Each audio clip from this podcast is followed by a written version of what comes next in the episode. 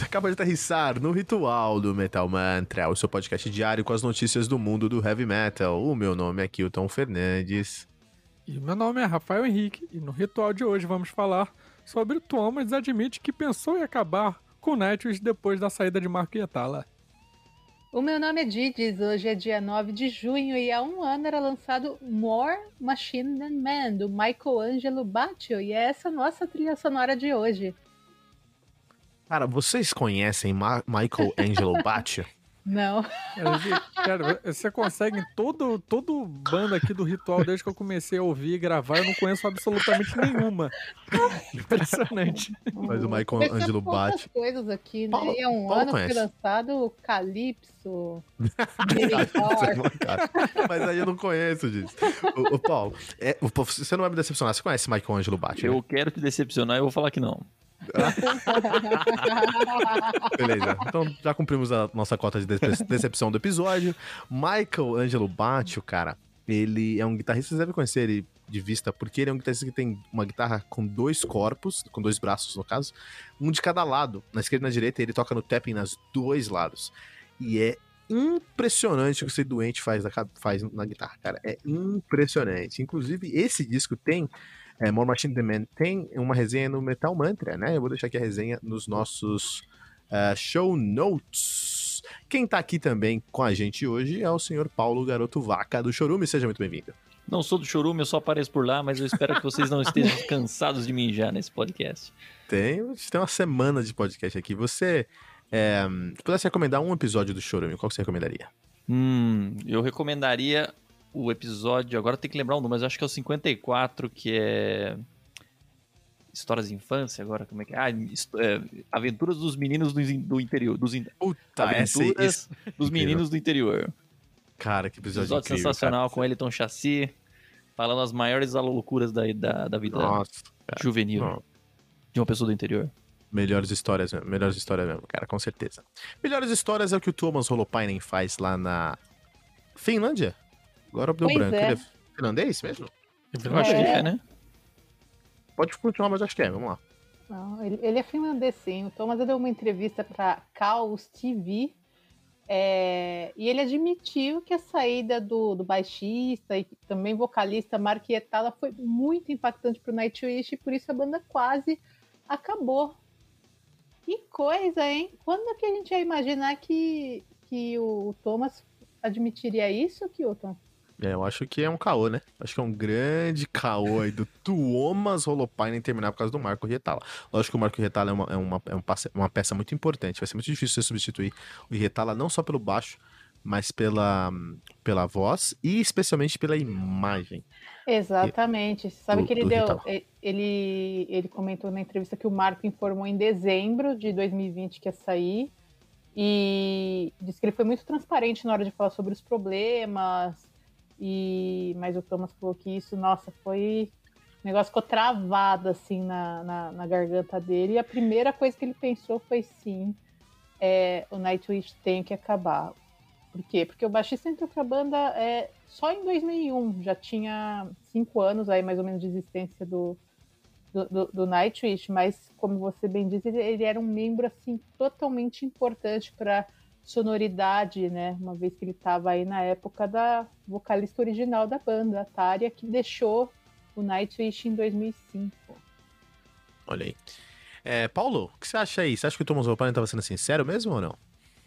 Eu não faço a menor ideia, cara, porque eu, eu, não dou, eu dou pouquíssima atenção pro Nightwish, então eu realmente não faço a menor ideia. Mas como assim, cara? Como assim? Rafa, Rafa, o que você acha que as pessoas podem não dar atenção? A maior banda de metal sinfônico finlandesa que deu Tá origem a uma muito específico, miríade. tipo, tem três pessoas na Finlândia, as únicas pessoas que tinham pra formar banda eram eles. Mas as três pessoas na Finlândia formaram 59 bandas cópias de Nightwish. Ei! Para as É, outras, né? ficava trocando, né? velho? Só- é, Eu não sei, pode ser que seja realmente um caô, eu não sei quais são as dificuldades financeiras que a banda se enfrenta agora, que enfrenta agora. Eu não sei como é que ela tá indo bem, não sei como é isso. Sim, como eu tô bastante por fora da banda, era muito costumeiro até pelo menos 2008, 2010, você ouvia a banda fazendo, lançar, ah, lançou o álbum aqui, vê o clipe. Hoje você, as pessoas que tá de fora não não ouve nada deles, absolutamente você não ouve falar deles. A única coisa que você ouviu falar é da ex-vocalista do Nightwish. Uhum. No, no mínimo, no máximo que você ouve. Mas é isso que eu, eu vou fazer essa pergunta pro Rafa. Rafa, você acha que foi coincidência a Tária e a, e a, a Net ousem postar é, memes de karma na internet no dia que o Thomas falou sobre isso? Mas é claro que não, foi coincidência nada, que elas daí devem estar com, uma- devem estar com uma raiva do Thomas, cara. e eu até, até dou razão a elas. Principalmente a Tária.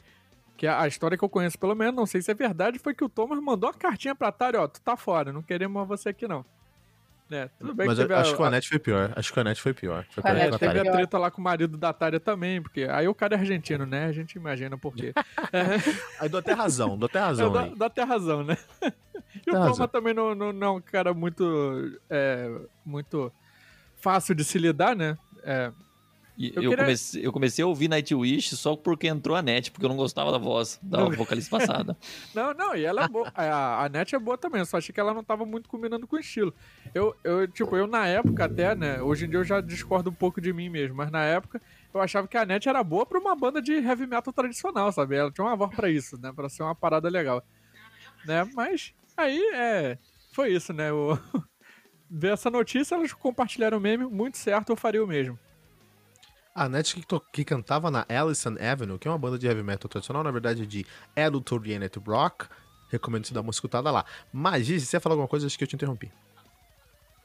Ah, eu. Pra mim o que o Paulo falou faz todo sentido, né? Tem uma, uma turma e de certa forma eu me encaixo aí nela que considera o Nightwish aquele momento muito ali do, do até meados dos anos 2000 com a formação quase original, né? Então a banda existiu ali até o Wishmaster, aquilo que marcou, mudou uma era, influenciou trocentas outras bandas, mas depois dela é como se todas as formações, por mais que ainda é, fosse mantida parcialmente a identidade do som, acho que perdeu muito, muito. E a questão do, do Thomas ser um cara totalmente intragável, né? De vir a, a público aí questões é, muito, muito grotescas aí da relação dele com, com os outros músicos e tudo mais. Acho que é, um- é, um, é um belo de um karma. Acho que todo mundo, todo mundo que, já, que já saiu, que passou por uma dificuldade, uma, uma coisa difícil com ele, de fato é, comemorou aí a, a saída do, do Marco, né?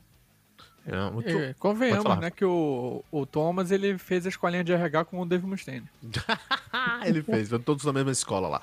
Mas o, o, o, o Holopainen, ele tem uma. Ele é, um- ele é um cara aí muito centralizador. E o que acontece? Ele, ele escreveu as primeiras músicas do Nightwish, estão lá naquele demo do Nightwish, né? Escreveu no violão, falou isso aqui vai dar jogo, e ele construiu o Nightwish, a sonoridade do Nightwish, é, sozinho. Ele não construiu a imagem do Nightwish sozinho. Isso foi a Tália, com certeza. Sim. O Nightwish com certeza foi a primeira banda aí que despontou no, em meados de 2000 com uma menina vocalista numa banda de heavy metal e isso foi muito forte pra época. O, o Holopainen nunca, nunca aceitou isso, nunca entendeu isso, ele sempre quis ser o dono da banda, qualquer pessoa que se desta- destacasse mais um pouquinho ele já dava uma cortada. Isso foi assim com a Tária, não foi com a Net, com a Net, a Net eh, foi fazer um show, acho que na Argentina mesmo, e passou mal, e aí ele só falou, ó, beleza, o, o Flor, você que tá aí fazendo turnê com nós aí, você não quer cantar? Pega as letras e canta. E ela foi cantar. Depois disso falou: Ó, tá- ó Anete, eu já tava procurando mesmo alguma pessoa aqui. Vou ficar com a flor. Que é uma sacanagem. Mas assim, o Thomas tem ilha, né? Ele tem uma ilha dele. Então, Nightwish é uma coisa. Acabar com o que te deu uma ilha, eu acho difícil, hein, cara? Eu acho muito difícil mesmo. Pra mim é caô, puro. Mais alguma consideração final pra gente terminar esse episódio aqui de Thomas Holopainen meter um caô louco? Como é que é meter um, ca... um caô louco em carioquês? Rafa. Aqui é, é, é, Aqui a gente fala isso aí, meter um caô mesmo, mesmo, quer dizer, não é mesmo, é mesmo que a gente fala que a gente não, não existe S no mesmo, né? É mesmo. Ah, é? Meteu Engraçado. caô, meteu o louco. É, eu acho que é um caô. É, caôs, em geral, você vai encontrar na internet, não é, senhor Rafael? É isso. Pô, na internet aí, nas melhores redes sociais, né? Talvez as únicas que existam também, que todo mundo conheça, né? Que é Twitter, Facebook, Instagram, que estamos lá com uma arroba metalmantrapod, né? Pode trocar uma ideia com a gente ali no, com- no t.me barra metalmantrapod, inclusive zoar o Thomas, que é sempre bom ali, trocar uns memezinhos, né? Né? E pode nos ouvir tanto no site metalmantra.com.br quanto nos agregadores de podcast. É isso aí. Aqui no Metal Mantra todo dia tem um metal novo. De segunda a sexta, às 6 horas da manhã, tem as resenhas, sempre de um lançamento fresquinho aí do mundo do metal com o Kilton Fernandes. Temos também de segunda a sexta, às 18 horas, o Ritual Metal Mantra, um time do Metal Mantra e um convidado muito especial. Temos também o Tribuna, que é a nossa temporada de entrevistas com convidados de peso do mundo do heavy metal. E o Radar Metal Mantra, todo sábado às 18 horas, com o Fernando Piva. Olha aí, não deixe de comentar esse episódio lá em metalmantra.com.br.